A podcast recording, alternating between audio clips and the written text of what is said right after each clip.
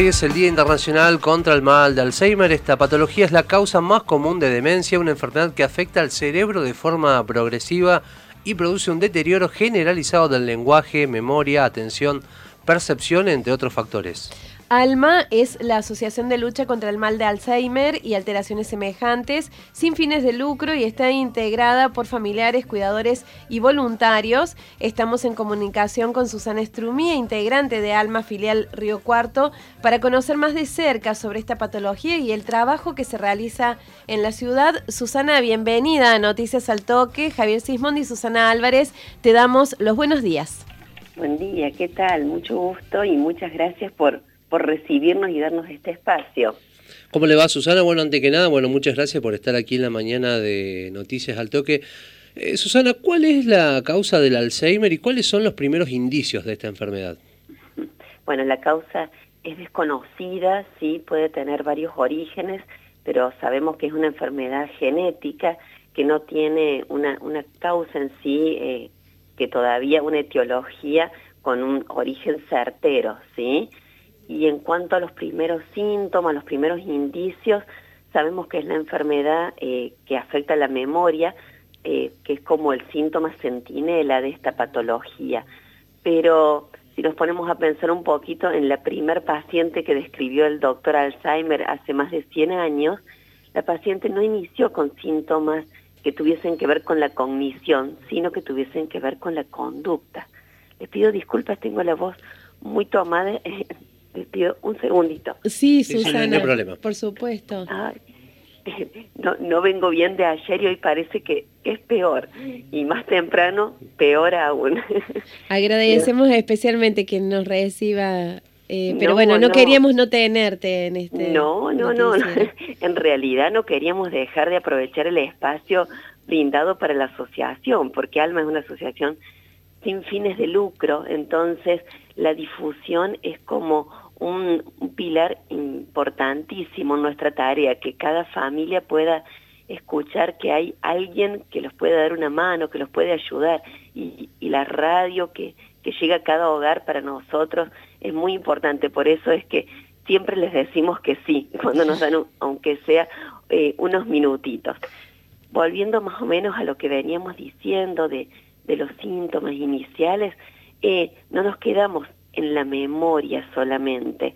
Eh, es una enfermedad neuropsiquiátrica, afecta yo, lo que sea la cognición, que son todas las funciones cognitivas como memoria reciente sobre todo, el lenguaje, la dificultad para encontrar la palabra, para comprender alguna consigna, la velocidad para eh, poder armar una frase, la orientación en el tiempo, en el espacio, las dificultades que tienen que ver con la toma de decisión, lo que nosotros llamamos las funciones ejecutivas, la capacidad de organizar, planificar, tomar decisiones, lo que va generando en la persona una mayor dependencia hacia el cuidador, ¿sí? Y a nivel psiquiátrico se ven cambios en el comportamiento, en la conducta, que tienen que ver con procesos más apáticos en algunos pacientes, ansiosos, desinhibidos, desorganizados, ¿sí?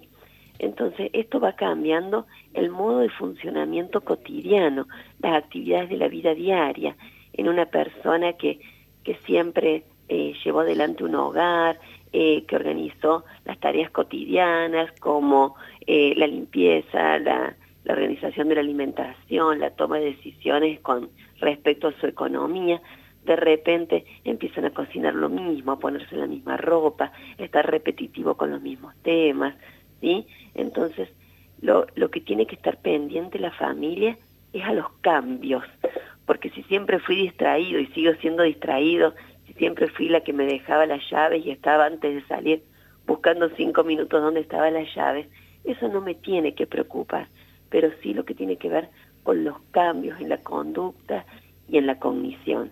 Susana, y en este tiempo de pandemia que em, hay la soledad afectó a tanta gente, sobre todo de mayor edad, ¿no pueden surgir síntomas que confundan? Sí, por supuesto, y nos ha pasado, nos ha pasado, ¿no? Que personas vienen a las consultas porque sienten que se olvidan, que no están atentos, que, eh, que están más desorientados, pero eso lo fue provocando el mismo aislamiento también, ¿sí? El mismo aislamiento producido por la falta de interacción social. Hemos, bueno, los que estamos en este, en este campo más de las neurociencias, eh, estamos realmente muy preocupados porque en función de cuidarnos tanto por el virus, hemos descuidado el mayor eh, factor de protección contra las demencias, que es la interacción social. El cerebro que interactúa, que se relaciona, que se vincula con el entorno, con la familia, en lo laboral, en lo recreativo, es un cerebro que está íntimamente activo, estimulado, ¿sí? Y eso nosotros sabemos que hay factores de riesgo en la enfermedad de Alzheimer, como por ejemplo la edad, los antecedentes familiares, y hay factores de protección. Y dentro de los factores de protección, el más importante es la interacción social. Entonces, es allí donde eh, esta pandemia ha venido a afectar y agudizar síntomas en personas que ya venían cursando un trastorno neurocognitivo, en otros los ha despertado y en otros es la tercera posibilidad, que es la que acabas de nombrar vos muy bien, que nos empezamos a confundir, ¿no? ¿Sí? Que están más distraídos, más olvidadizos, pero también hay un estado de ánimo en las personas, sobre todo las que han quedado más en soledad, de tipo depresivo. Y eso provoca también un deterioro cognitivo funcional, ¿sí? Que luego, cuando se van reactivando las actividades, eso se recupera. Susana, ¿qué beneficios trae un diagnóstico precoz de la enfermedad? Y el beneficio es como en todo, ¿no? Eh, sabemos que es una enfermedad incurable. Todos los tratamientos van a tender a enlentecer la progresión de los síntomas. Entonces, aquí tenemos tratamientos que son de tipo farmacológicos y no farmacológicos. Ambos tratamientos, ya sea la medicación o la estimulación, la, el acompañamiento terapéutico, la rehabilitación cognitiva, van a permitir que esta cascada de síntomas que se van a ir iniciando sean lo más lento posible. Susana, ¿cuál es la tarea que realizan ustedes en Alma? Hace muchos años que vienen intentando concientizar y visibilizar esta enfermedad. ¿Cuáles son los servicios que brindan?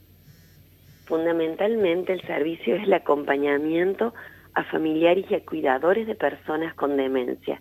Nosotros no nos dedicamos a acompañar a quien padece la enfermedad, sino a las víctimas ocultas de todo este síndrome, que son el, entorno más cercano, el cónyuge, los hijos y los cuidadores que acompañan estos procesos. Sabemos que son patologías largas, que van cursando diferentes estadios, que van teniendo cada vez mayor nivel de dependencia. Entonces, nuestra asociación, el eje principal son las reuniones del grupo de apoyo mutuo, que eso lo llevamos a cabo los tercer jueves de mes, habitualmente y desde hace ya casi 25 años, en el centro comercial de 20 a 22 horas. A partir de la pandemia, como todos, tuvimos que reinventarnos con bastante temor, pero con mucha sorpresa y gratificación al ver que la posibilidad de brindar una reunión virtual dio la oportunidad a muchas familias a acercarse que de otro modo no lo hubiesen hecho, porque no están en la ciudad, porque en ese momento no tenían posibilidad de dejar a, su familiar afectado con otra persona, pero sí de conectarse a una computadora y recibir lo más valioso que es la estrategia, la experiencia, el apoyo de quien ya cursó esta patología. Luego también somos un grupo de, de voluntarios que somos profesionales, que también iluminamos por allí algunas situaciones, tenemos información actualizada, entonces siempre decimos que el que pide ayuda primero es el que más se beneficia en todos los aspectos, ¿no? En lo profesional y también en, esto que forma parte de un sostén muy importante, muy importante para el familiar y para el cuidador. Susana, ¿hay cifras de cuántas personas eh, padecen esta enfermedad eh, aquí en el país? Eh, ¿Y consideras que es una enfermedad que, que, avanza a nivel mundial también? Lamentablemente, síntomas a nivel, perdón, estadísticas a nivel nacional no lo hay. No lo hay porque una patología que está sobrediagnosticada, en algunos casos es como decir, discúlpenme un segundito, como decir que toda pérdida de memoria cae en la bolsa del Alzheimer y eso provoca una sobrediagnosticación o subdiagnosticada, Ante la pérdida de memoria, pero todos nos olvidamos, pero estás nerviosa, pero pone más atención o está deprimido. Entonces no es una patología simple de diagnosticar o que se llegue a la consulta ante el primer síntoma como una fiebre, una quebradura o una infección. Se dice que se demora alrededor de cinco años entre el primer síntoma y el diagnóstico certero. Entonces, esto da un número bastante gris en lo que son las estadísticas. Eh, no hay a nivel ni nacional ni local, pero sí esto que estás diciendo de la cantidad de pacientes que van incrementándose a nivel mundial año a año, por eso se dice que se está ya cursando una epidemia en el campo de las demencias. ¿Por qué es esto? Porque los diagnósticos cada vez se realizan más temprano, ¿sí?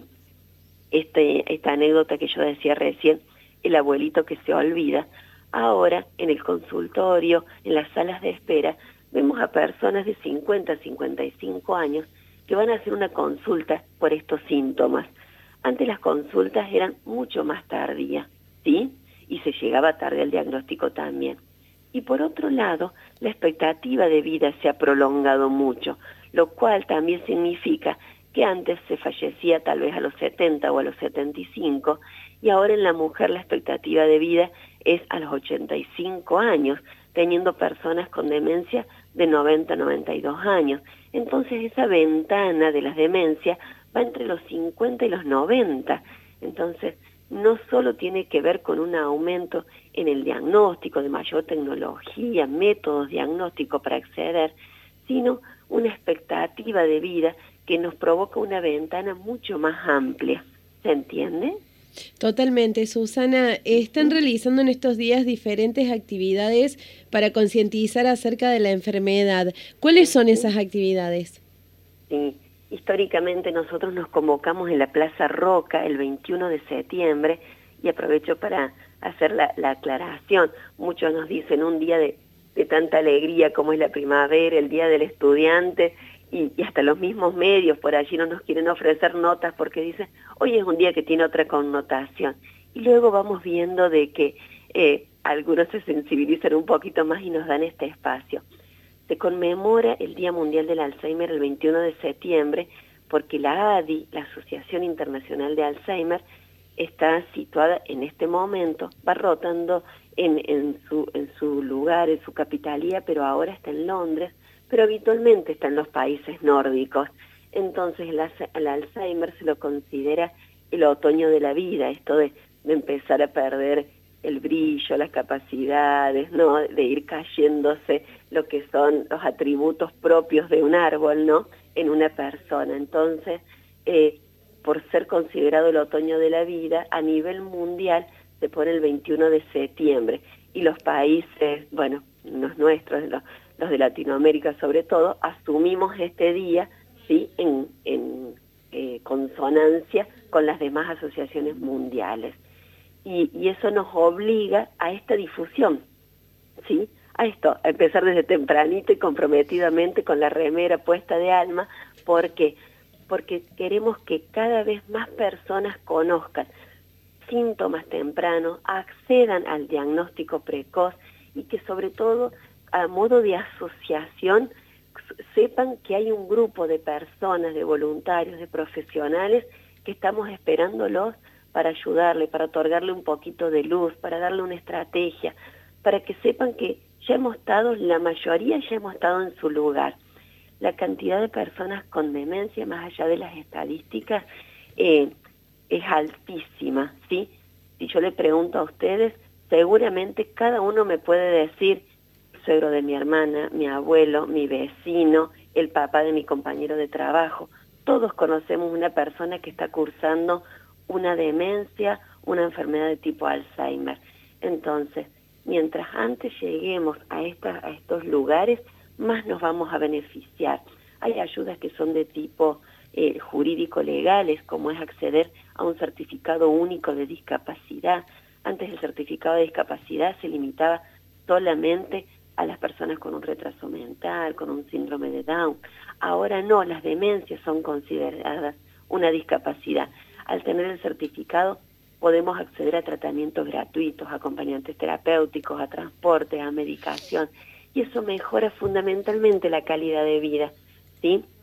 Entonces, nuestro trabajo es fuerte hoy en el tema de la difusión y puntualmente estaremos entre las 3, entre las 11 y las 13 horas en Plaza Roca, todas las voluntarias haciendo difusión de nuestra actividad. Nos van a encontrar, nuestro logo es celeste, habrán visto anoche la municipalidad, la plaza, nuestros espacios públicos iluminados a modo de concientizar por este día, así nos encontrarán hoy, acérquense a la plaza, para, sobre todo para acercarse a charlar con las familias, con quienes tienen la experiencia, con quienes ya lo han transitado, que sin duda les puedo asegurar que una palabrita de alivio se van a llevar.